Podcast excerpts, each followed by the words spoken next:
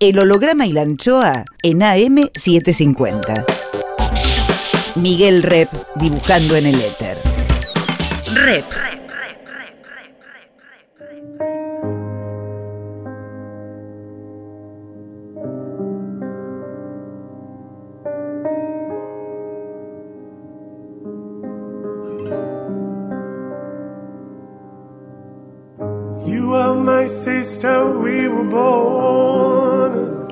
mi hermana. Vos sos mi hermano. There were times we were friends, but times I was so cruel. Vos estás próximo, aunque lejos estás. ¿A cuántos kilómetros estás? I was so afraid of the night. El holograma y la anchoa.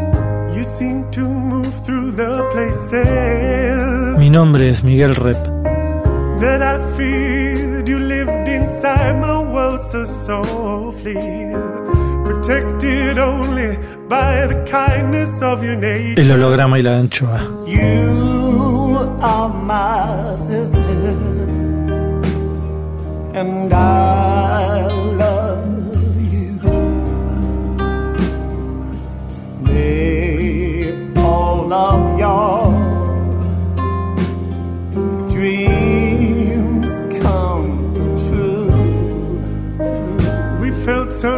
Bellas melodías. Linda vida. Amor.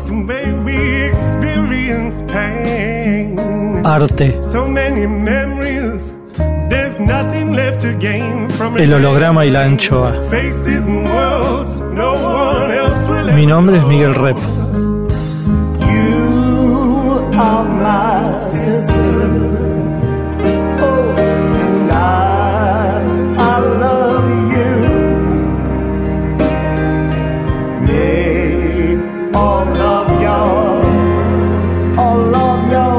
El holograma y la anchoa. Ustedes son mis hermanos.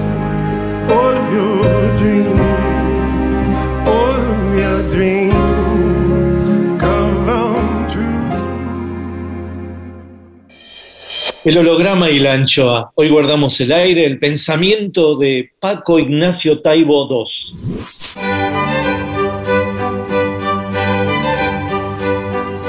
Ustedes quieren saber de un verdadero agitador cultural de izquierdas, exitoso, que cuando llega a una posición de poder no baja sus banderas y sigue gestionando la rebeldía, que no se baja de sus entusiasmos adolescentes ya en el séptimo decenio de su vida, un autor de libros bien escritos y vendedores, un organizador de festivales de literatura policial, un ciudadano de la hispanidad nacido en España, pero más mexicano que la corona y el zócalo. Si ustedes quieren oír su cadencia mexica urbana, aquí lo tienen, hoy y mañana, al escritor y director del Fondo de Cultura Económica desde Ciudad de México, Paco Ignacio Taibo II, en el holograma y la Buen día, Paco. ¿Qué dice? Nada, aquí estoy tuerto porque me operaron este ojo. ¿De qué? ¿De cataratas? Sí, señor. ¿Y ya ves bien? No, ¿Cuándo? hace cinco días. ¿Y cuándo ya vas, a- eh, vas a dejar de ver nublado? Me dicen que unos cinco días más. Ah, ok. ¿Y podés este, leer con el ojo izquierdo nada más? Ah, puedo mal. A partir de mañana empiezo a leer de nuevo en la noche. Llevo estos seis días sin leer. Ok, ¿y qué usas? ¿Un, anteojos? ¿Qué eh, uso? o- Magia, anteojos, huevón, magia, magia. ojos uniculares. Sí, pero el del culo es el que estoy usando. Es bueno. Hay muchos que escriben como el culo, así que no sé. eh, eh, entonces, si los lees así, no hay peligro. Escúchame, Paco. eh, estás eh, más o menos, sabés que si, si tirás tu brazo para atrás, ¿qué libro agarrás? Ah, no, pero giro, que para eso son sillas que se mueven, giro Sí. para adelante Sí. y me saqué cinco siglos del espionaje del Vaticano, la historia Eh, de los curas espías de la Inquisición, Editado por editado en su día por eh, Espasa, Espasa Calpe o Espasa. Tipi. Está bueno. Ah, ok. ¿Y por qué tenés ese libro ahí a tu espalda? Porque ahí te va. Toda esta sección que tengo pegadita en la línea de acá atrás son materiales para un libro que algún día escribiré de una novela de aventuras que recorre medio planeta. Y en cuanto me jubile del fondo me pongo a escribirla tranquilamente, compadre. Es decir, que ahí compilás todo lo que será Voy documentación. guardando documentos, papeles, bla, bla, bla. Este librero de atrás básicamente son proyectos en los que ando. Ah, ok. Es decir, que es como itinerante, ese lugar es movible, vas sacando libros a, a medida que vas desechando proyectos. Sí, señor. Ok. ¿Y Sí, dónde vamos. está Queremos hacer tu yacaré, colega. tú? sí, ya me dijiste, sí. Pero hablemos otra cosa, por favor, después lo hacemos. Así que por eso te quería indagar, indagar en tu doble condición, en tu triple condición, en tu cuatro, cuádruple, no sé qué condición, porque hombre de izquierda, editor del fondo, escritorazo, hombre de las policiales, ya no, como que uno no sabe por dónde empezar, ¿no? Pues usted decida que para eso le pagan por hacer el programa. Empecemos por, por no licuar el sabor que tenemos todavía de la feria, ¿no? La feria acaba de finalizar y vos estuviste ahí. ¿Y te- no sé qué sensación te llevaste de la feria? Porque cada feria me, me suena que son distintas, ¿no? Que no es lo mismo la feria, no es lo mismo la FIL que Frankfurt, que Madrid, que Buenos Aires, que Santiago, no sé, Santiago No, son de absoluta- Chile. absolutamente diferentes. Sí. Y como tienes la posibilidad de compararlas, ah, tienes unas visiones es, es, sorprendentes, raras. La de Buenos Aires, la impresión es que es una feria absolutamente masiva. Da la sensación, como ocurre con la del Zócalo en México, que es la otra gran feria masiva que hay en, la, en este país, que hay muchas personas que no suelen ir a una librería a lo largo del año y ahí llegan y se van con su bolsa de seis o siete libros que serán los que leerán a lo largo del año. Para mi gusto, esa es su enorme virtud. Esos pasillos atascados de gente, familias, adolescentes, ¿no? Eh, los defectos, me pareció una feria con muy pocos eh, saldos, con muy pocos libros de descuento, de grandes descuentos. Las editoriales argentinas deben tener las bodegas repletas, que los saquen a mitad de precio, a tercio de precio, ¿no? Para nosotros el bajar el precio de los libros en toda la política del fondo, en toda América Latina, es fundamental. Dixit. Paco Ignacio Taibo II. Ves al adolescente por todos lados rascándose el bolsillo como si fuera a sacar petróleo, colega. Y no saca para el libro que quiere, no le llega. No llega. Ah, el libro está caro y los libros importados que se venden, eh, en gran mayoría, la política de las transnacionales es editar poco y, y, a precios muy altos. Yo creo que eso es un error, para nosotros es un error, y si la comparas con ferias nuestras que el fondo promueve, el, el precio no me gustó en Argentina, francamente. No. Es no tremendamente caro y no, no, no ofrece ninguna oferta con respecto a las librerías del año.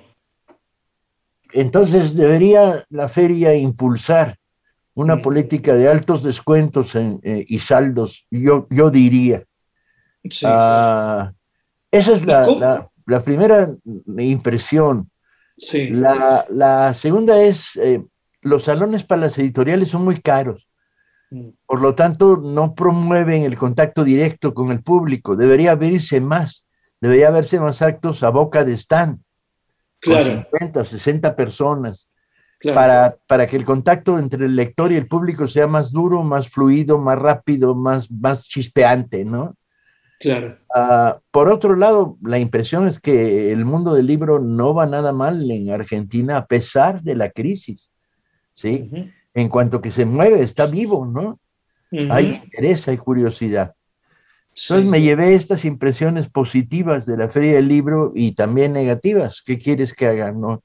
Uno observa la realidad desde el mundo Claro. en el que la vive, ¿no?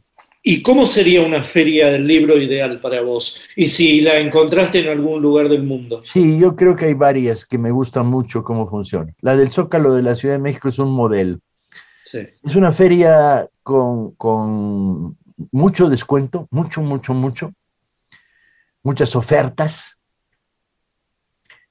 Ah, un pabellón central donde se suceden actividades prácticamente desde mediodía hasta la noche. Tres pabellones chiquititos, más, más calma- calmados, más blandos, donde hay presentaciones y tertulias y charlas entre escritores, etc. Pero el pabellón central es un pabellón extremadamente polémico, porque usando el libro como pretexto, entra a todas las esquinas de la realidad. Lo mismo están discutiendo de la sucesión presidencial mexicana y los candidatos de izquierda y derecha, que hay una reflexión con invitados súper interesantes sobre Winston Churchill y si era un canalla o un, ah, estadista de dimensiones mundiales. Lo mismo hay en- un mano a mano entre dos escritores de países diferentes comparando su vivencia como escritores que una mesa redonda sobre eh, la destrucción práctica y cotidiana en términos de denuncia de una zona de manglares en- en la península de Yucatán, en México. Lo mismo hay juegos como qué estás leyendo, por qué lees lo que lees, de, de- juegos muy divertidos como los mejores libros que me encontré recorriendo esta feria, pero y los más baratos. Y ahí mismo, con venta directa, ¿sí? Yo creo que la Feria del Zócalo de la Ciudad de México es mucho más cerca el modelo de la feria que me gusta. Frankfurt es un supermercado y su lógica es una lógica de supermercado. Editores comprando derechos, no es una feria de lectores. Si el objetivo de las ferias son los lectores, Frankfurt no lo es. Es el super super, ¿no? Ah, la tiendita.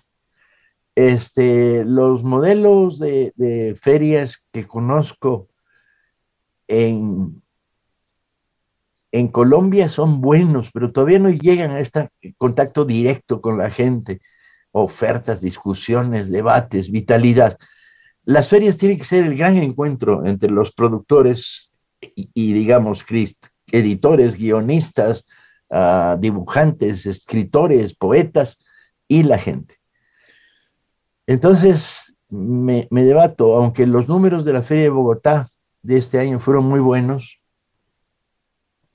y hay una reanimación en todo el sector en América Latina, uh, esos son los modelos que más me interesan. La Feria de Madrid no me, no me calienta los cascos, es un, firmódromo, ¿no? Un firmódromo donde uh, el objetivo fundamental es que los autores más conocidos se pongan a firmar ejemplares de sus libros y haya colas para firma. El holograma y la anchoa.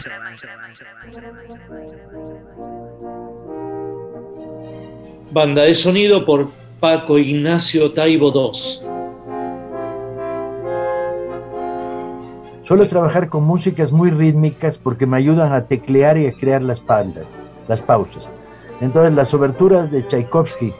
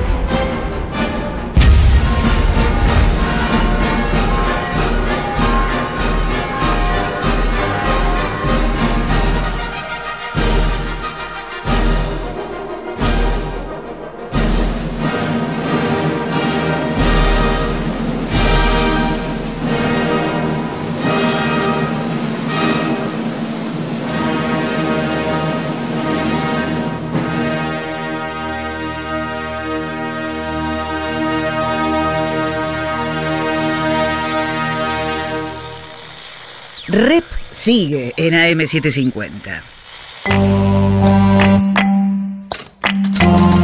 Clac, clac, clac. Por Jorge Tanure.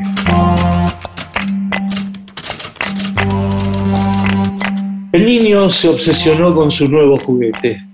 Se lo regalaron cuando se sacó un 8 y cada vez que volvía del colegio arrojaba sus cosas por ahí para ir en busca de ese revólver de plástico negro con empuñadura marrón. No disparaba proyectiles, claro, pero tenía un sistema que hacía girar el tambor cada vez que apretaba el gatillo. Clac, clac, y jugaba en el patio. Desde la planta baja se tiroteaba con Paco, ese otro nene que asomado al balcón del segundo piso le tiraba con terrones. Nuestro pequeño pistolero soñaba, como todos los pequeños, pero también tenía sus dudas por no saber qué estudiaría de grande, si para cowboy o para policía. Algún tío le truncó la ilusión sobre el Far West porque le dijo que esas eran cosas del siglo no sé cuánto, que solo se veía en las películas de los sábados y que esos pueblos de madera existían para las filmaciones. Pero el nene no se dejaba abatir. Sabía o suponía que en el oeste no había nada más que desiertos y que la gente en algún lugar debía vivir y pelearse. El nene hurgaba en los cajones en busca de revistas de historietas y las encontraba. Cada semana aparecían dos o tres ejemplares nuevos. Con sus dedos y el revólver de plástico a su lado, deslizaba rápidamente las páginas donde transcurrían historias de indios, de dinosaurios y besos. E iba a lo seguro, las historias de ese héroe nuevo que salía a cualquier hora preparado para afrontar los peligros de la calle. Tenía la mirada recia, un traje oscuro, una placa brillante con una estrella y nervios de acero. Le preguntaba al tío si ese personaje podría existir y la respuesta era afirmativa. Candy, así le dicen sus colegas y enemigos al hombre de la historieta, Candy. Y maneja un coche enorme, donde pasaba noches y días enteros haciendo guardia a la espera de algo. El nene se creía las historias y también todo aquello que ocurría lejos de su barrio y sus calles conocidas, donde no había nieve o alguien que se llamara Candy. Las revistas se acumulaban en el cajón y eran cada vez más. En un rincón, una canasta vencida alojaba camioncitos de madera. Un yo-yo, soldaditos verdes, una número uno desinflada, ochenta y tantas revistas de aventuras y un revólver negro de plástico y con el mango marrón gastado. Alguien lo encontró con un resorte que asomaba del mecanismo. Todo fue a parar a una bolsa negra y luego a la vereda. El nene ya no es nene. Dicen los pocos vecinos de la cuadra que la familia se mudó y que aquel nene se fue a vivir afuera, a Norteamérica o a Europa. Solía contestar un viejo que barría las hojas de la alcantarilla. Una noche, y como todas las noches, pasó el basurero y un hombre al trote tomó esa bolsa negra para terminar revoleándola al camión que pasó en la esquina y con un ruido ensordecedor trituró todo aquel pasado.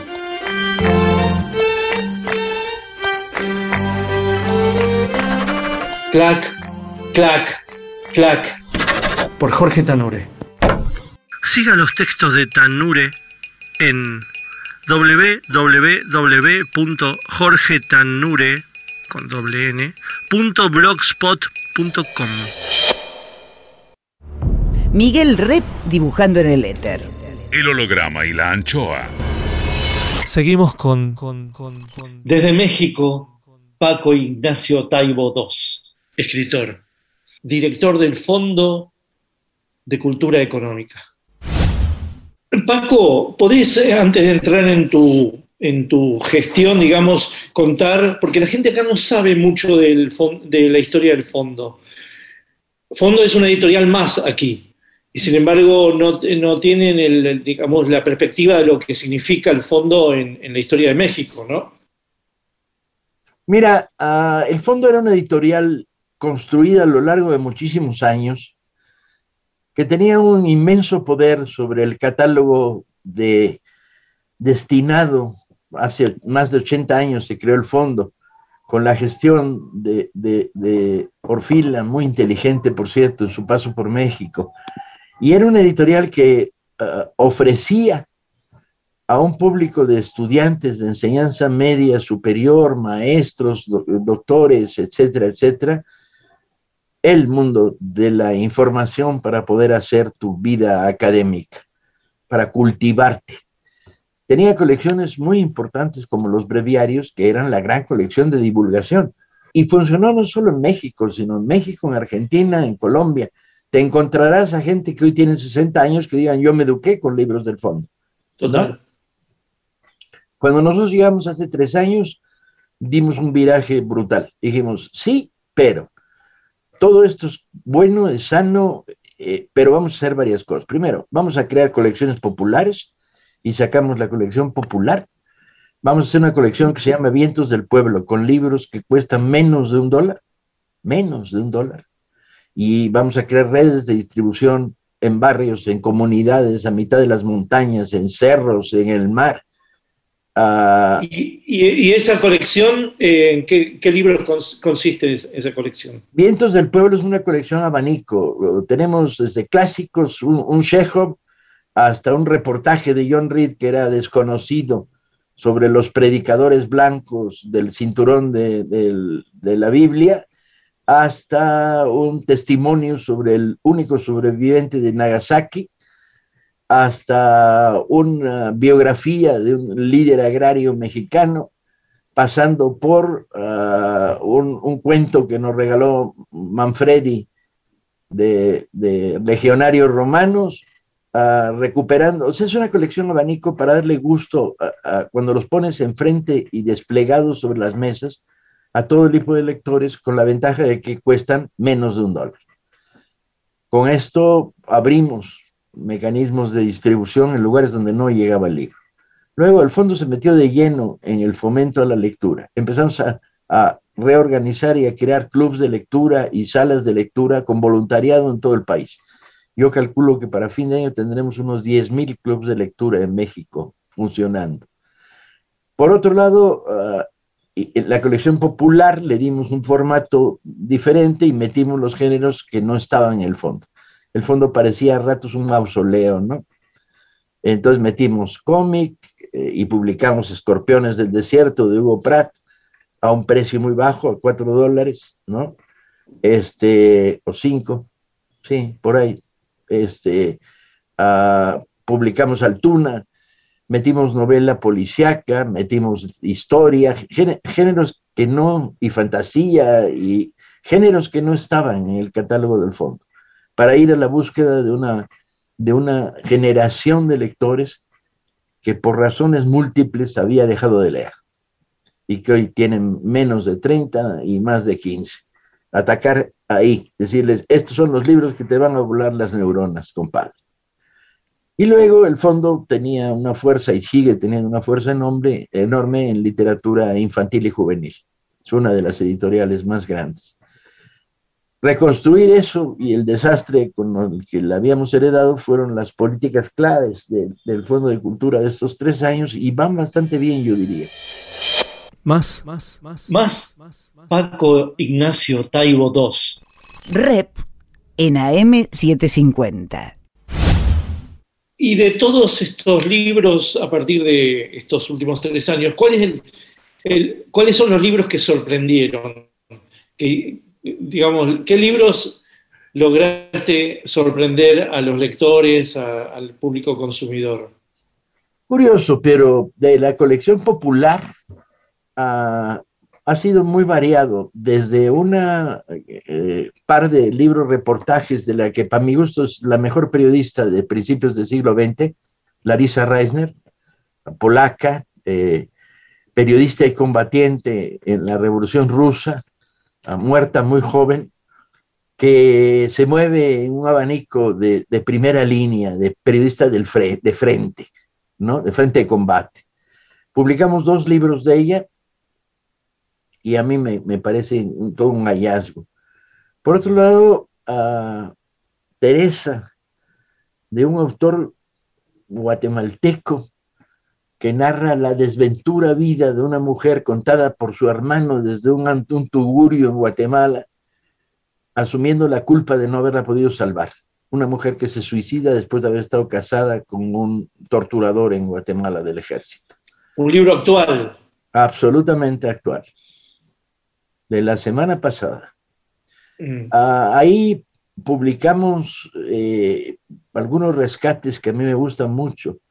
Rey Carbón de Upton Sinclair, el fundador del nuevo periodismo, una, una novela crónica sobre el mundo de los trabajadores del carbón a principios del siglo XX en Estados Unidos. Publicamos, ah, bueno, acabamos de publicar el, el libro de Paco Uro- Urondo sobre Tereleu, La patria fusilada. La patria fusilada. Que a mí me parece importantísimo rescatarlo. Me hubiera gustado publicar más cosas en esa colección de, de Paco Urondo, pero eh, tiene bloqueados los derechos por aquí y por allá. ¿Cuándo, Sí. conseguí- ¿Cuándo conociste ese libro de Paco? Uy, en México hace 25 años, desde los restos de las ediciones argentinas que no habían sido arrasadas por los tanques de la dictadura, colega, que llegaron, Claro. quién sabe cómo, a México. Claro. Es decir, ¿lo conociste en la casa de un exiliado o lo conociste No. en una librería? No, en una librería. Había varias librerías Increíble. en la Ciudad de México en los años 70 que habían logrado importar libros de La Flor, de Corregidor, de Coligüe, este, y llegaban mágicamente. Llegaban los libros de las traducciones de Walsh de, de la novela policíaca norteamericana en la colección negra tan bonita. Llegaba, llegaba Osvaldo, yo, yo, Osvaldo Bayer, colega, Los Vengadores de la Patagonia Trágica. Yo soy muy argentinófilo, gracias a esta formación latinoamericanista que tuve en los años 60, después del movimiento 68. No solo lector de Cortázar, e incluso de Vargas Llosa, desde luego, o de Benedetti, o, o, o de Viñas, de los hombres de a caballo, este, sino también eh, de, de estas colecciones que, que, aportaban pensamiento crítico. Entre los héroes de mi adolescencia tardía, digamos, pues está el Eternauta y está Oesterheld, ¿no? Claro. Me quito el sombrero cuando Claro. hablo de ellos, ¿no? Claro. Y te, es decir, que te- te- tenés, una, tenés una mirada puesta en el cómic, vos. Tenés una mirada puesta en la historieta. Sos lector de historieta, por lo que ya nombraste como cuatro en la charla. En los últimos, Prat, Altuna. en los últimos 30 años de mi vida soy un lector fiel de historieta. Entre las Claro. 10 cosas que leo en la semana, una es una historieta. Y no solo eso, como soy un provocador, cuando me pregunta un periodista del sector culto culto, digo, yo también leo manga y veo la cara que pone. Se pone muy Sí, ¿cómo no vas a nervioso. que el director del Fondo de Cultura lea manga los pone muy nerviosos. Pero hay unos mangas buenísimos, hay unos mangas de una calidad Pocos, Eh, pero muy ya- buenos. Y no, y aparte están llegando a, a inocularnos eh, a la cultura occidental y, y a cambiar de alguna manera la, la técnica ¿no? del género. Eh, hay una criollización ya generacional del manga, ¿no? Todo es lectura, cualquier criterio sectario, lo único que hace es nublarte las neuronas. Hmm. El holograma y la anchoa.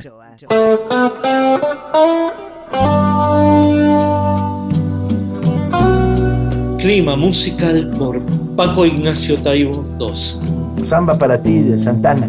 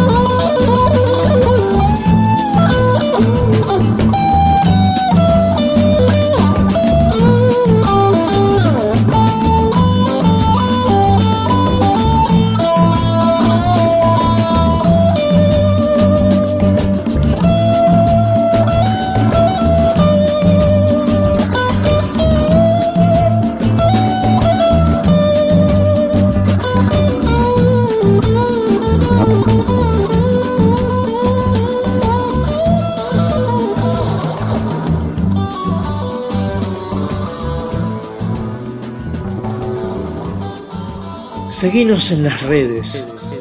En Facebook, El holograma y la anchoa. en Twitter e Instagram. Miguel Rep. El holograma y la anchoa. Rep. En AM750. Volvemos con, con, con, con- con- Paco Ignacio Taibo II, autor de la gran biografía del Che y de la serie Patria, escritor.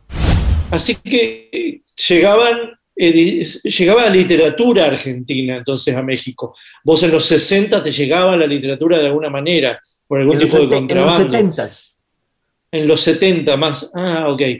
Porque acá en los 60 lo que nos llegaba, no nos llegaba literatura mexicana, nos llegaban historietas, las historietas de la Novaro. Nosotros hemos sido, nosotros hemos sido colonizados por la editorial Novaro. Por supuesto que tenía poca producción eh, eh, mexicana, muy poca, casi nula, pero las revistas que llegaban de ahí fueron muy importantes para nuestra educación sentimental, ¿no?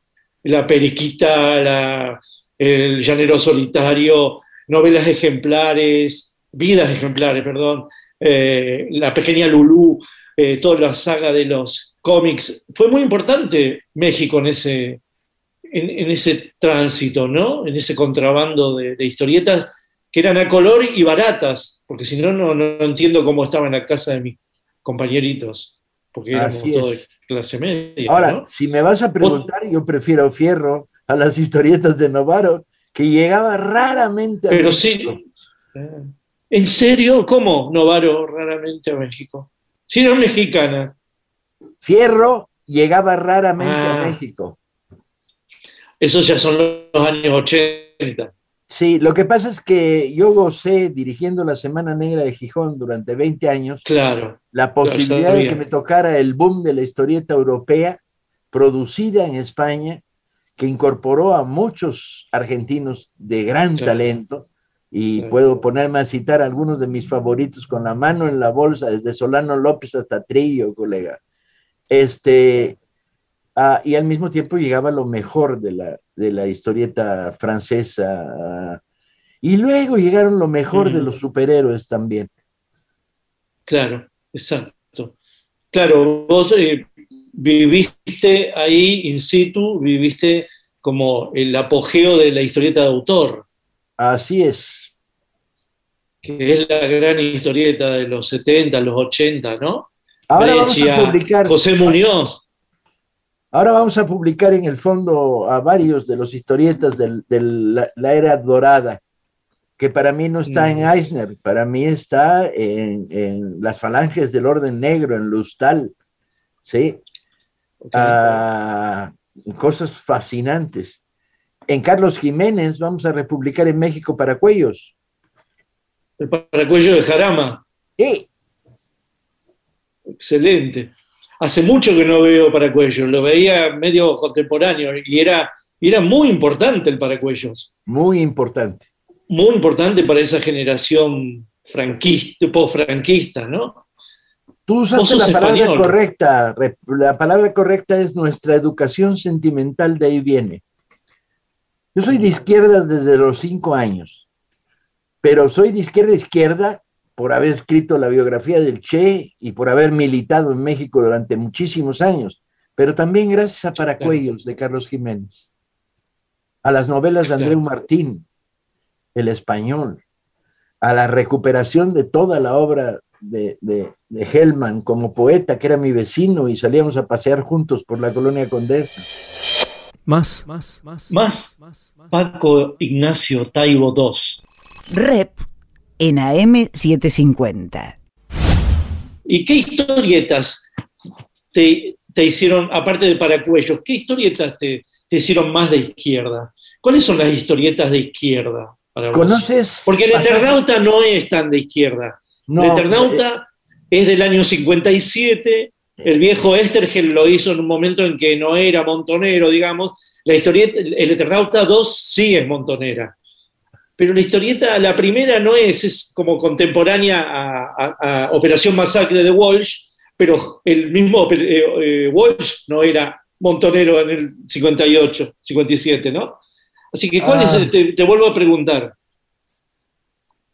Mira, una de las historietas que más me han conmovido, no sé si la conoces, es Pasajes de Guerra de Ángel de la Calle. No. No pasajes, paisajes de guerra.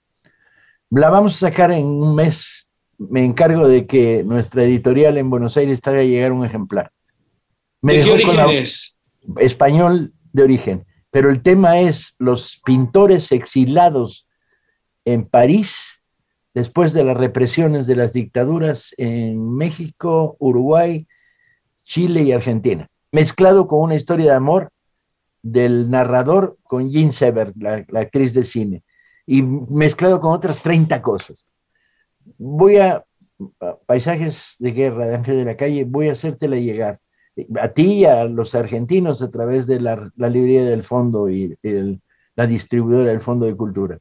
¿Es una historieta que es, es de producción actual o de unos Ah. últimos años? Cuatro o cinco años.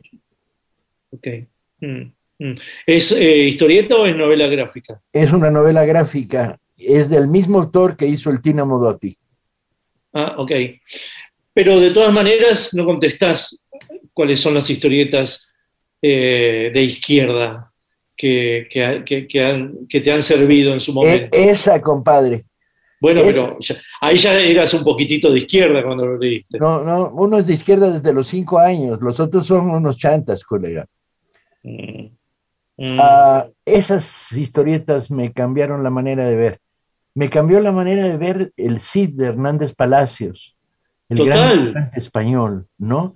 Cuatro tomos que lo que hace es te rompe la mitología del caudillo cristiano contra los feos musulmanes y te cuenta lo que hay detrás, que es un guerrero de fortuna metido en Total. una, en una península ibérica convulsiva y conflictiva Sí, ah, donde hay una lectura crítica de la historia y una ruptura de mitos y, lugares comunes y rompe la categoría del héroe individual solitario y apela a la reflexión de lo colectivo, la historieta se vuelve muy importante. Me gusta muchísimo la historia de la comuna de Tardí.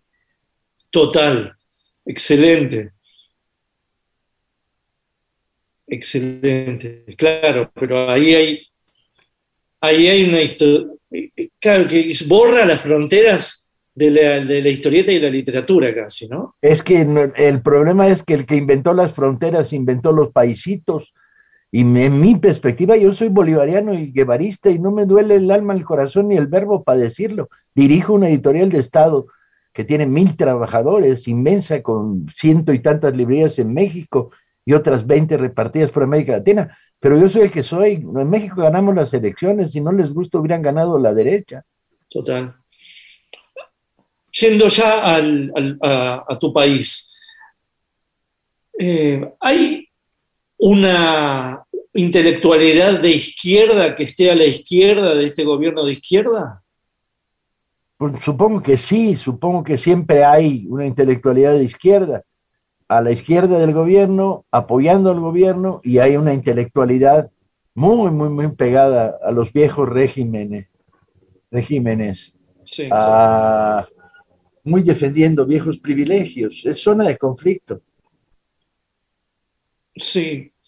Ahí es, eh, a, a diferencia de la Argentina, percibo que la intelectualidad de derecha es más claramente de derecha y lo dice, o por lo menos no lo esconde, que acá, ¿no? Acá es muy difícil encontrar una intelectualidad que diga soy de derecha. Soy Aquí neoliberal, Sí, soy no, no, no. feos, los pobres que se jodan. Esos no lo dicen, pero lo hacen. Sí. Y vos, eh, en ese sentido, ¿cómo estás a partir de tu gestión?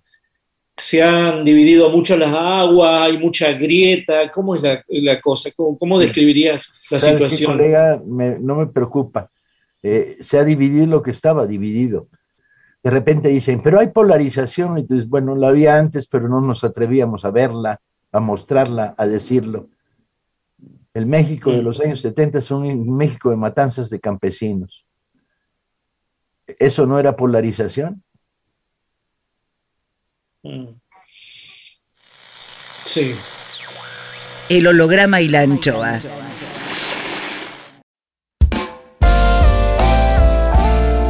El holograma y la anchoa en AM750. Miguel Rep dibujando en el éter. Rep.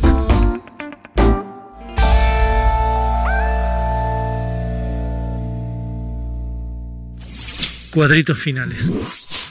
Más Paco Ignacio Taibo II, escritor, director del Fondo de Cultura Económica. De todas maneras, lo que te preguntaba acerca del ambiente literario mexicano, me interesa que lo describas más y sobre todo en qué lugar estás alojado, ¿no? No solo en lo ideológico, que es claro, sino también en lo que son las capillas literarias, ¿no? No participo de ninguna secta. Estoy en contra de cualquier forma de, de censura. La censura es un boomerang que lo tiras al aire y vuelve y te pega en la cabeza. En nuestras librerías se distribuye todo prácticamente, excepto aquellas editoriales que les hemos cerrado un pedazo de la puerta porque en las librerías de la red de Fondo de Cultura, que te decía que son más de 100, ah, no distribuimos autosuperación. Nada de cómo ligarte a la secretaría de tu jefe que no te encuentren o cómo curarte el cáncer con piedritas. Decidimos que era charlatanería peligrosa para un lector inocente y no la distribuimos. Fuera de eso, No, pero mi pregunta no era al gestor cultural, mi pregunta era al escritor. Paco, ¿en qué lugar estás situado vos en todo esto? Cuando, qué sé yo, hay una fil y hay simpatías y antipatías. Hay capillas, seguramente como la hay en la Argentina, ¿no? Hay una gente de la academia, acá se les dice los puan, después hay otra gente que, que orilla más una cuestión feminista, otra una cuestión ideológica de izquierda. Bueno, en ese tipo de, de, de capillas, a ese tipo de capillas me refería más que a tus decisiones o las decisiones del fondo. Lo que pasa es que ya aprendí con la edad a, no vivir la esquizofrenia.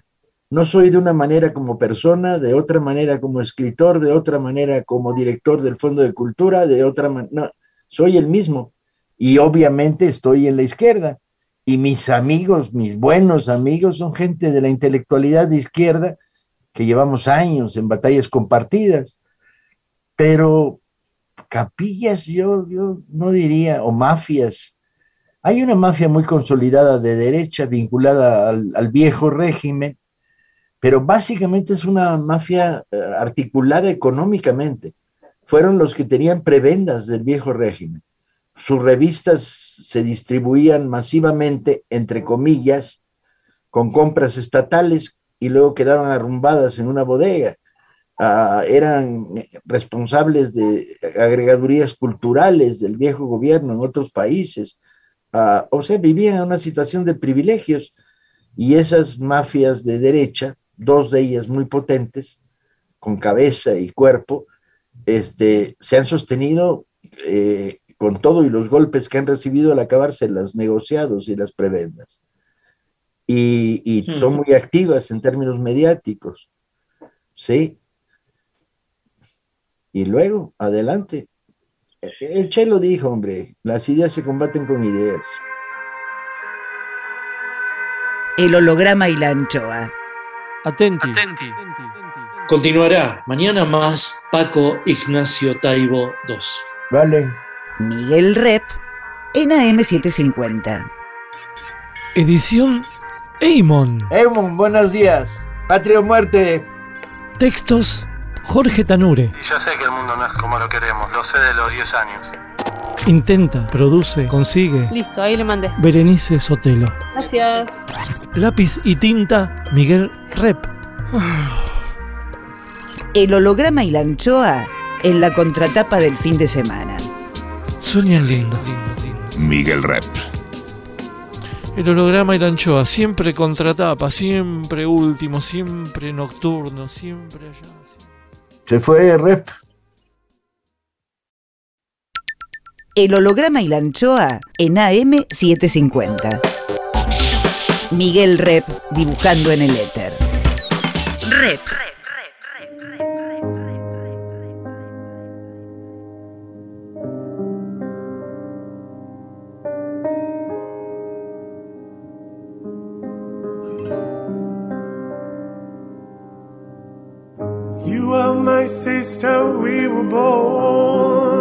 Tú eres mi hermana. So innocent, so full of need. Vos sos mi hermano. There were times we were friends, but times I was so cruel. Vos estás próximo, aunque you lejos estás. ¿A cuántos kilómetros estás? I was so afraid of the night. El holograma y la anchoa. Mi nombre es Miguel Rep. that I feared. You lived inside my world so softly, protected only by the kindness of your nature. El holograma y la anchoa. You are my sister, and I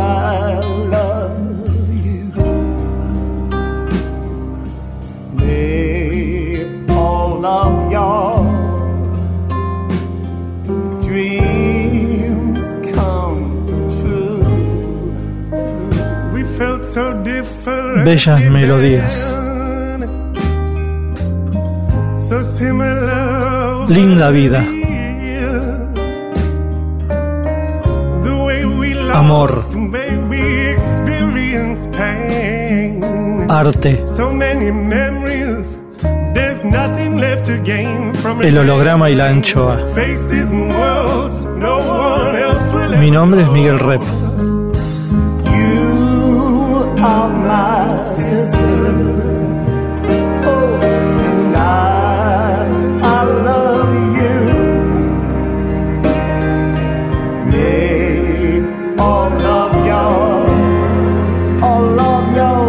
El holograma y la anchoa. Ustedes son mis hermanos.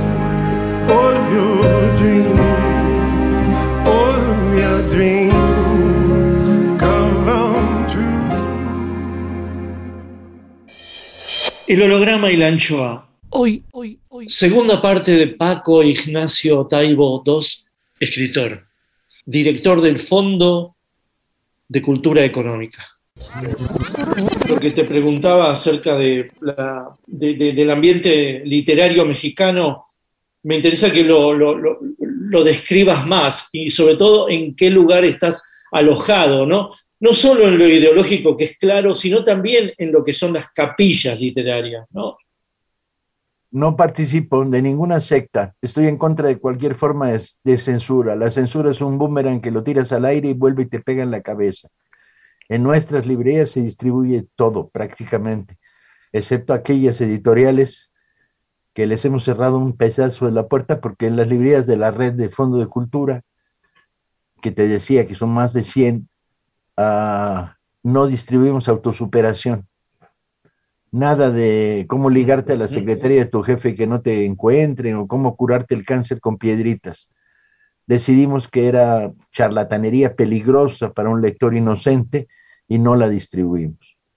Fuera de eso, No, pero mi pregunta no era al gestor cultural, mi pregunta era al escritor. Paco, ¿en qué lugar estás situado vos en todo esto? Cuando, qué sé yo, hay una fil y hay simpatías y antipatías, hay capillas, seguramente como la hay en la Argentina, ¿no? Hay una gente de la academia, acá se les dice los puan, después hay otra gente que, orilla más una cuestión feminista, otra una cuestión ideológica de izquierda. Bueno, en ese tipo de, capillas, a ese tipo de capillas me refería más que a tus decisiones o las decisiones del fondo. Lo que pasa es que ya aprendí con la edad a, no vivir la esquizofrenia. No soy de una manera como persona, de otra manera como escritor, de otra manera como director del Fondo de Cultura, de otra manera... soy el mismo. Y obviamente estoy en la izquierda. Y mis amigos, mis buenos amigos, son gente de la intelectualidad de izquierda que llevamos años en batallas compartidas.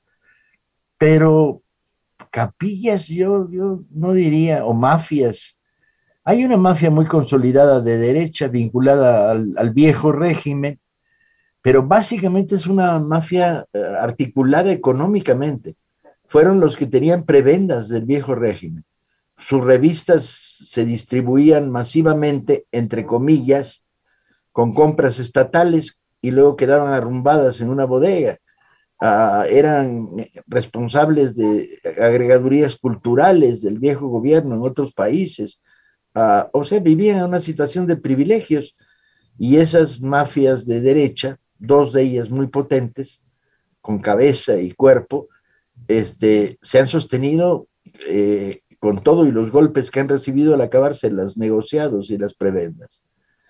Y, son muy activas en términos mediáticos. ¿Sí?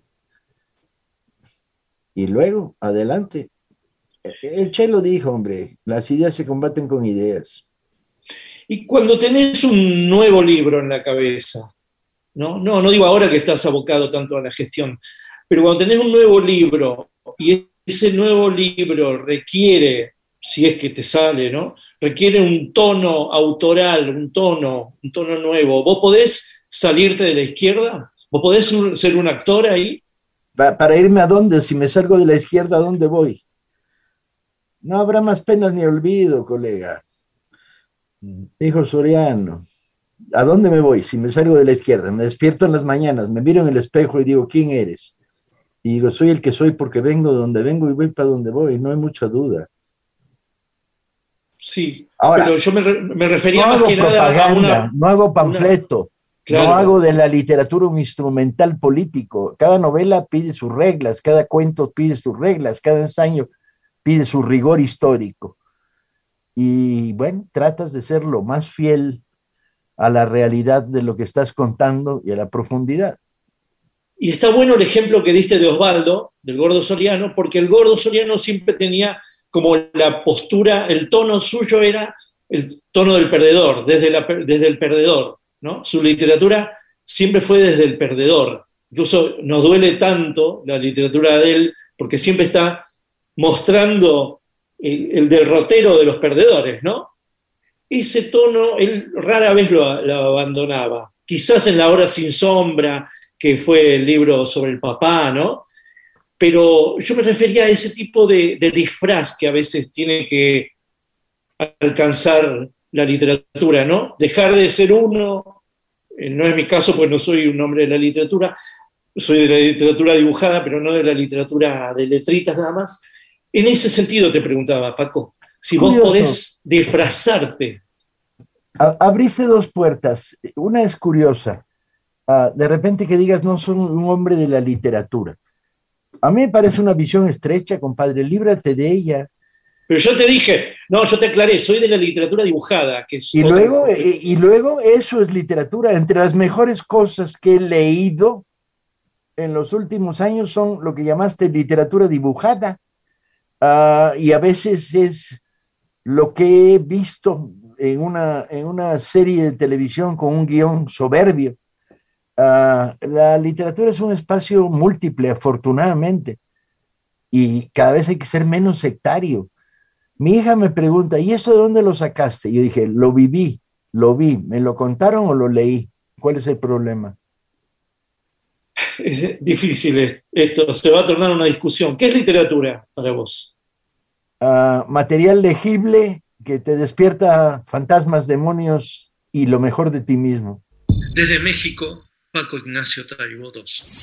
Que cuenta historias.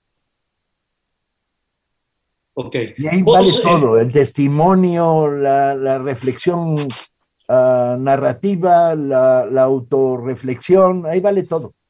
Está bien, pero no es lo mismo escribir un libro o escribir una serie como Patria que hacer una novela gráfica o que hacer una historieta. No, Porque vos tenés las armas, vos mismo decís que no podés hacer guiones de historieta, que no te salen los guiones de historieta como, como las historietas que a vos te gustan. ¿no? Eso lo decís vos. Es decir, que no sos un narrador, de, eh, digamos, de imágenes. Los dibujantes lo que tenemos es que podemos unir el texto a las imágenes. Pero eso que conlleva, para mí, como que el género puro de donde yo vengo es lo que se dice en palabras no abunda en dibujos y viceversa. ¿Ok? Ah. no, hay una, no, hay, una redundancia, vendría a ser. Eso se llama la pureza. A la, bolita, a la bonita polémica. Una vez García Márquez estábamos caminando juntos por una librería y me dijo, Paco, si si la novela que publicaste tiene siete errores de sintaxis por página, cambia el corrector de estilo de tu editorial. Y dije, ah, y me dice, bueno, pero si tiene 14 y están las comas mal puestas, cambia de editorial. Y le digo, ah, y me dice, pero si tiene 31 comas mal puestas, eso se llama estilo, no te preocupes. Bien. Ok. arranco de ahí para ir a dónde. A decir, soy un mal guionista de historieta porque técnicamente soy muy pobre en la visión dual de lo gráfico y lo verbo y cómo se vuelven algo diferente cuando los juntas los dos. Lo cual no quita que porque sea malo no sea gozador como lector. Total. Ah, y, Patria para mí, soy, soy un buen narrador de historia narrativa, de historia que se despliega como historia, mucha investigación, mucha profundidad en la investigación, pero mucha eh, eh, intuición y habilidad para contárselo a la gente. Ah, me muevo bien en el guion de una, de una novela. Me muevo muy mal en el guion cinematográfico. Alguien me dice, ah, pero esa novela tuya, ¿qué cinematográfica es? Y yo dije, trata de verla en imágenes y vas a ver que de cinematográfica no tiene nada. O sea, tú trabajas con tus virtudes, no con tus defectos. Y en ese sentido, aprovecha. Si eres buen dialogador, deja que el diálogo fluya. Eres mal dialogador, todos tus personajes son mudos, que se jodan. Mm. Ok. Bueno, ok. Pareciera, claro, es una discusión, es una discusión extraña, pero pero que, lo que pasa es que estoy hablando casi de la pureza, ¿no? De la pureza de un género. Por eso te lo decía. Porque yo no veo... el único género puro es la Biblia y está sobreinterpretada. ¿Y qué, qué te pasa vos con la Biblia? Porque eso era algo que hablábamos mucho con el Quino. el Quino, que era un republicano, un hombre de la izquierda chic, digamos, antimonárquico y bla, bla, bla, estaba absolutamente subyugado por la Biblia. ¿Qué te pasó vos con la Biblia? A mí con la Biblia me pasaron cosas muy raras. Primero, soy un niño ateo desde los ocho años. Por lo tanto, la Biblia me, me iba y me venía. Segundo, la primera vez que la leí en serio fue para hacer un western, para el guion de un western. Donde usando ejemplos bíblicos reproducía en técnica de western, por cierto, un guion que debe haber sido muy malo porque nunca se produjo, que lo debe haber escrito cuando tenía 20 años. ¿No volviste? ¿A la Biblia? No. Volví a largas conversaciones con mis amigos curas de izquierda, mm. pero no a la Biblia. Bueno, pero yo digo la Biblia como lo que decía Quino como, un, como una especie de productor de ideas, productor de historias, más allá de la superstición religiosa, ¿no? Sí, pero para productor de ideas prefiero a Raymond Chandler. y no las mil y una noches. Fíjate que llegué a las mil y una noches por el camino extraño, llegué por el camino de Sir Richard Francis Burton, el hombre que, que hizo la primera traducción y que fue el primer explorador inglés disfrazado que entra a la Meca y la volví a leer en función de la visión de Burton. O sea, llegué dándole la vuelta, como me pasa frecuentemente. El holograma y la anchoa. Clima musical por Paco Ignacio Taibo II. Yo creo que el binón.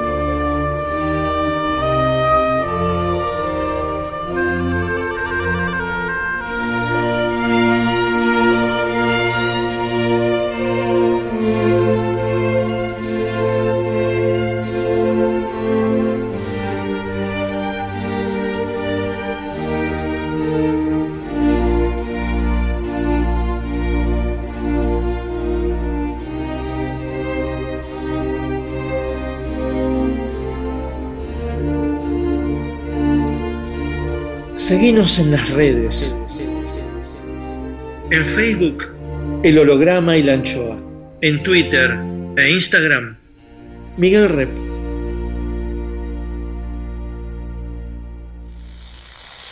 Rep sigue en AM750. El recepcionista de arriba. Oh my God. Juicio al invitado. Como todos sabemos, está científicamente comprobado que cuando morimos, subimos al cielo, nos reciben para testearnos en el juicio final. Todo lo que hicimos, deshicimos y omitimos en vida es examinado por un barbudo con alas llamado el recepcionista de arriba, quien juzga si somos recibidos en el paraíso, nos penitencian para aguardar en el purgatorio o nos destinan forever al infierno. Nubes, leve viento, ausencia de olores. Examen, examen, examen más. Cuadrito 1. El recepcionista de arriba recibe a Paco Ignacio Taibo 2. Taibo 2. Taibo 2. Comienza el interrogatorio. Paco, ¿qué destino prefiere para su eternidad? ¿Paraíso, purgatorio o infierno? De- Pregunta de respuesta. ¿Hay biblioteca en el infierno? Ah, pues entonces vaya juicio de mierda. Ah, no sé. Que me den información antes. A ver qué contesto. hay biblioteca en los tres lados. No, pero una biblioteca en el cielo ha de ser aburridísima, colega. La del purgatorio puede ser interesante. Viendo ya su vida vivida, ¿no? ¿Qué cree merecer, el purgatorio, el infierno o el paraíso? Mm, ninguno de los tres, no existen. Esta es una, una, en la puerta del cielo, esta es una conversación metafísica. ¿A qué admiten budistas? Preguntaría. ¿Le dio un beso, un abrazo a alguien en vida y ahora que ve la foto se arrepiente? No, al contrario, me arrepiento de no habérselo dado. ¿Y a quién quiere volver a ver o conocer si pasa esta instancia de la eternidad? Hombre, no me que- quedé, quedé con una conversación pendiente con Soriano. Tuvimos una larga conversación en el norte de Francia y me quedé con el sabor de, de- de la segunda parte cuando. Y, y a partir de eso se murió y ya no hubo segunda parte. Paco, ¿ha sido en vida soberbio? Supongo que sí. ¿Ha sido en vida envidioso? Pero de la buena, envidia, envidia que no hace daño, envidia que no crea rencor, ni, ¿no? Envidia para ciertas formas de talento que he descubierto en el mundo literario y que de repente dices, carajo, mira cómo es inteligente este cabrón y yo no puedo. Pero no, no en términos de mis envidias producen odios, al revés. Son envidias que producen cariños. El recepcionista de arriba. Miguel Rep dibujando en el éter. El holograma y la anchoa. Seguimos con, con- con- con- Paco Ignacio Taibo II, autor de la gran biografía del Che y de la serie Patria, escritor. ¿Y qué libros te han, te han eh, premiado para tu literatura? Es muy curioso. ¿Sabes que si me haces esa pregunta hoy y me la vuelves a repetir en una semana, te cambio la lista? ¿Por qué? Porque es una lista que es móvil, no inmóvil. De repente una semana te diré, la poesía de Quevedo y la poesía de Blas de Otero me han marcado profundamente en términos de la sonoridad. Ok. Y eh, eso te lo diré hoy, pero pasado mañana te diré, hay una novela ah, muy interesante de Peter Weiss que está escrita a renglón cerrado y sin puntos y aparte, que cuenta la historia de cuatro jovencitos comunistas en la Alemania, en los albores de la Alemania nazi, que sufren tres destinos diferentes. Y todo empieza con una descripción de los muros de Pérgamo desde la imagen de adolescentes comunistas cultos. Y un libro que me dejó sorprendido, fascinado, iluminado. Pero luego digo, ajá, es un libro como, como, como cuatro maratones pegados uno al otro, es de este grueso. Y la técnica que usa es una técnica durísima para el lector. Y entonces esa, esa semana se me va de la lista de los favoritos. Y vuelve a la lista de los favoritos Los Tres Mosqueteros. Y el Todos para Uno y Uno para Todos, que me parece la quinta esencia del pensamiento de izquierda. Lo, que me estás invitando a que te pregunte cuáles son tus libros inamovibles en esa respuesta, en todo caso. No los, no los hay. Pero los tres mosqueteros los respondes bastante. Sí, y también te diría que el novelista que probablemente más influencia tiene, tenga en mi vida y que tengo que volver a él, y en cuanto se repare el ojo volveré a él, es John Dos Pasos. Ah, ok. Mm. ¿Qué te pasa con John Dos Pasos?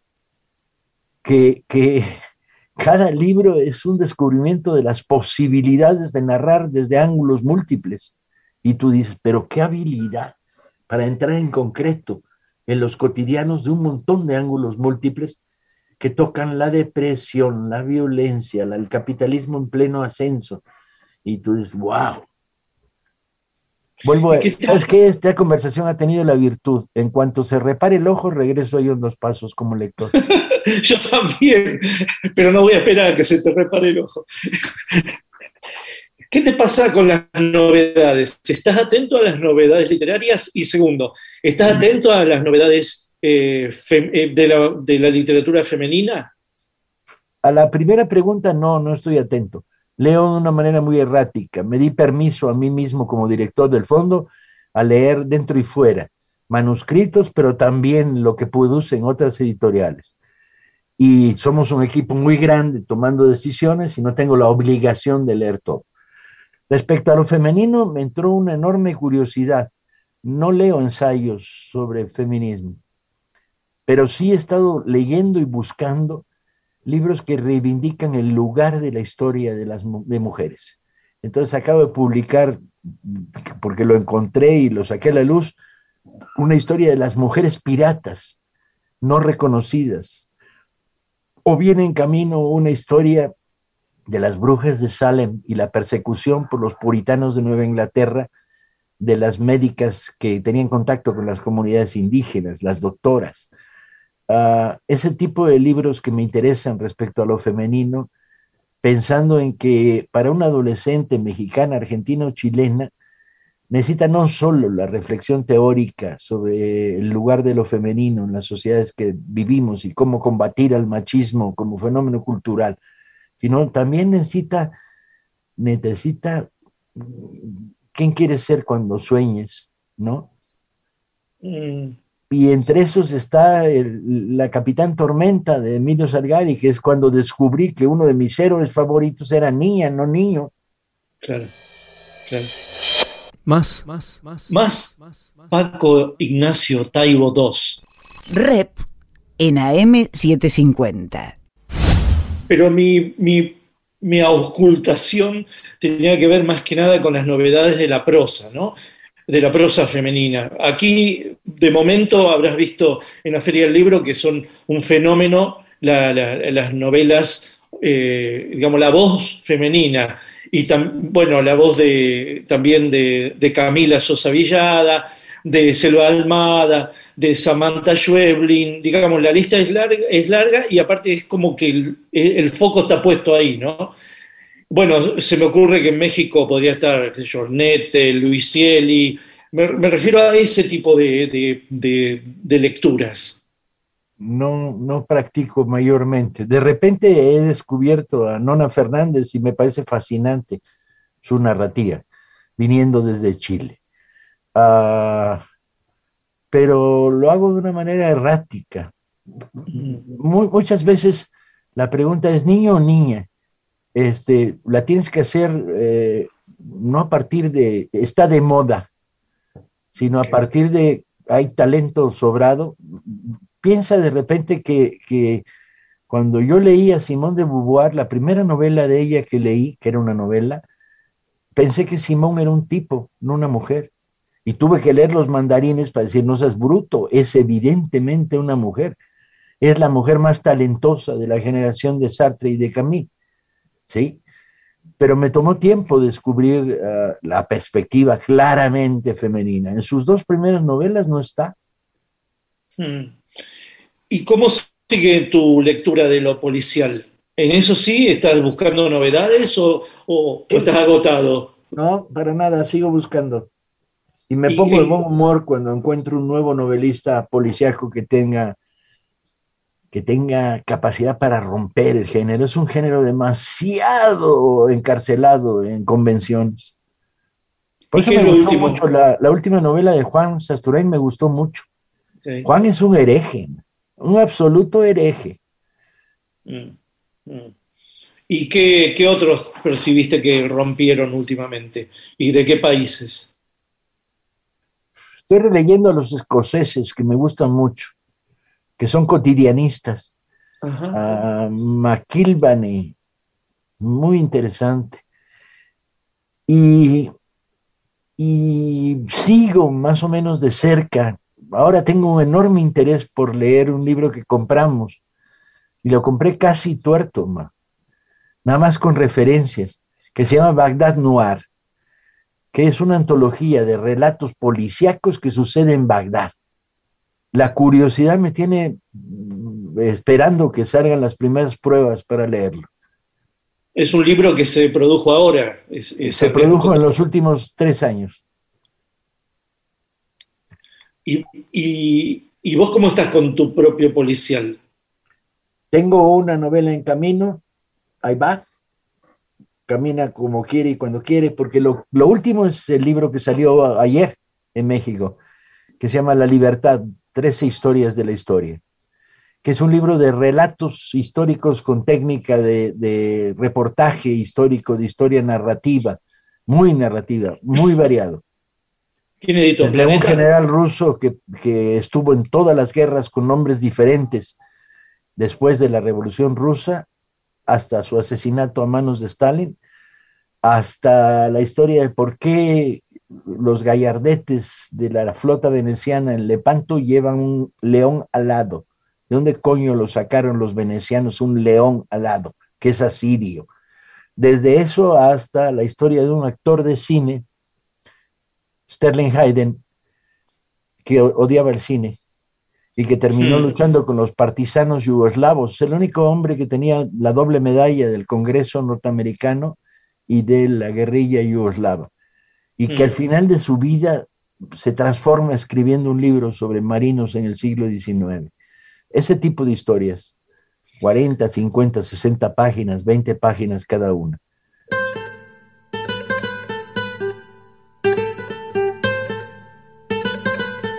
El holograma y la anchoa. Musiquita que nos dejó Paco Ignacio Taibo II. La guitarra de Osman Diver en las primeras veces que, que hizo guitarra flamenca.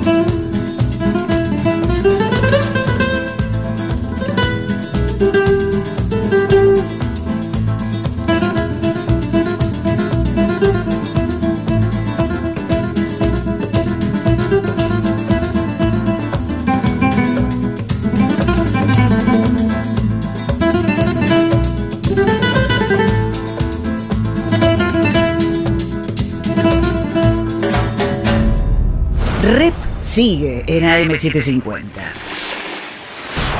El recepcionista de arriba. Oh my God. Juicio al invitado. Hay gente que espera entrar en el paraíso, pero hay muchos en el paraíso que esperan que entre cierta gente. Cuadrito 2. Continúa el interrogatorio a Paco Ignacio Taibo 2. Taibo 2. Taibo 2.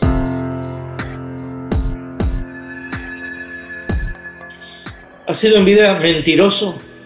No, yo creo que más bien a veces exagerado, que es como mentiroso pero suave. ¿Ha sido en vida procrastinador? Sí, pero no con frecuencia. No suelo, pues cuando el hierro está caliente hay que meterle martillo para forjar. ¿Ha sido vida celoso? Una época de mi vida sí. ¿Ha sido vida racista? No, nunca, nada. De a los cinco años ya era faldito, pantalón, un solo corazón y el color de la piel no marca nada y el origen no el- nos enriquece, no nos empobrece. La diferencia es maravillosa. ¿Ha sido vida optimista? Eternamente. ¿Sabes cuál es la diferencia entre un optimista y un pesimista? La diferencia es que los pesimistas sufren antes, durante y después. Los optimistas solo sufrimos después. ¿Ha sido en vida pesimista? No, ¿Ha sido en vida dilapidador? no, ¿Ha sido en vida avaro? tampoco. ¿Ha sido en vida ambicioso? Pregunta extraña. Las ambiciones están ligadas a los proyectos, pero no, no en términos de proponerme metas de poder o de, o de que no me interesan mayormente. ¿Ha sido en vida violento? Que yo recuerde, no. El recepcionista de arriba. Rep. En AM750. Volvemos con, Paco Ignacio Taibo II, escritor, director del Fondo de Cultura Económica.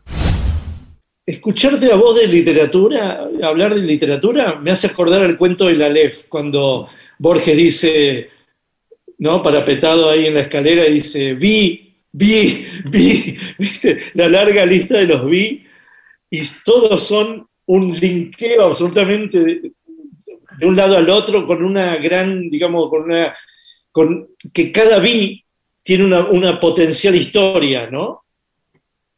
Parece como que fueras buscador de eso en, en tus descripciones. ¿Sabes qué? Una de las virtudes del lector que hay que potenciar es la libertad con la que lee.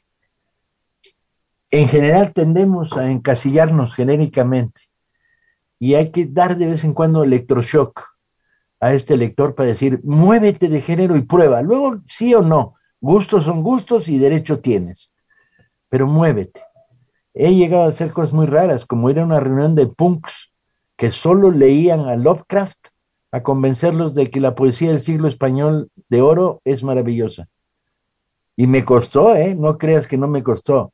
Porque decían, bueno, pero Lovecraft, ¿qué? Yo decía, Lovecraft, Howard, este, toda la, la novela del, del, del superterror. Sí, eso está muy bien, pero Quevedo, colegas, vean a Pancho de Quevedo. Pancho, amigo, el pueblo está contigo. Y les gané la batalla, no toda, pero una parte. Hago mucho esto de salir a las ferias del libro, o salir a los clubes de lectura, a conversar con ellos de literatura. A invitar y a ser didáctico. Poca didáctica, más bien provocación. ¿Y cómo es tu epifanía? eh, digamos, ¿cuándo es la, aparición de un tema que vos decís, esto va a un policía el mío? Que no es lo mismo que la búsqueda histórica. No. Ah, tengo nueve novelas o libros en camino. Los tengo aquí abajo. ¿Cuál voy a escribir cuando tengo un rato para escribir? Eso lo decido en ese momento. Si no quiere él, por algo será, déjalo reposar. Y la primera condición es que me apasione. Si no me apasiona a mí, ¿cómo coño me va a apasionar a los lectores? Mm, mm. ¿Qué otros libros se te ocurren para terminar? Citar. Por ejemplo, te tiro uno, La Naranja Mecánica. Sí, porque evidentemente sí. Pero volvería, fíjate, ahí donde estás pisando la piedra, volvería a Fahrenheit, que simbólicamente, en momentos donde la rusofobia tonta que se ha desatado en nuestra sociedad hace que una orquesta sinfónica decida no tocar a Tchaikovsky, este, la batalla contra la censura es fundamental. En nuestra próxima feria del libro tendremos hasta adelante una mesa del Fondo de Cultura que diga autores rusos, ucranianos y soviéticos. Te digo otro, Sobre y tumbas. ¿Lo leíste? Sí, tengo un recuerdo muy vago, lo debo haber leído en una época conflictiva en mi vida y, y no lo tengo fresco en la cabeza. Son libros que se te, se te deslizan en el pasado. Decime un libro mexicano que te interese. El rencor de Fabricio Mejía Madrid. Un libro sorprendente. Si cae en tus manos, no lo sueltes. ¿Y cuál te parece un, un escritor mexicano eh, insoslayable? Yo gozo mucho volviendo a Carlos Fuentes, sobre todo las dos primeras novelas, A la región y a la muerte de Artemio Cruz. El holograma y la anchoa.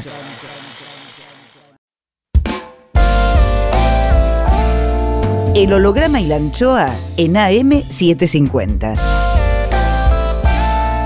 Miguel Rep dibujando en el éter. Rep.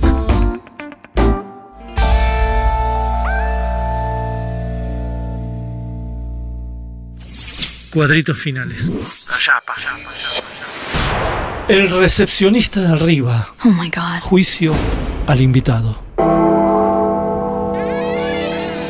Según pasan los años en capacidad hotelera, el infierno tiene más problemas de alojamiento que el paraíso. ¿Por qué ocurre esto? Cuadrito 3. Termina el interrogatorio y se procede al veredicto.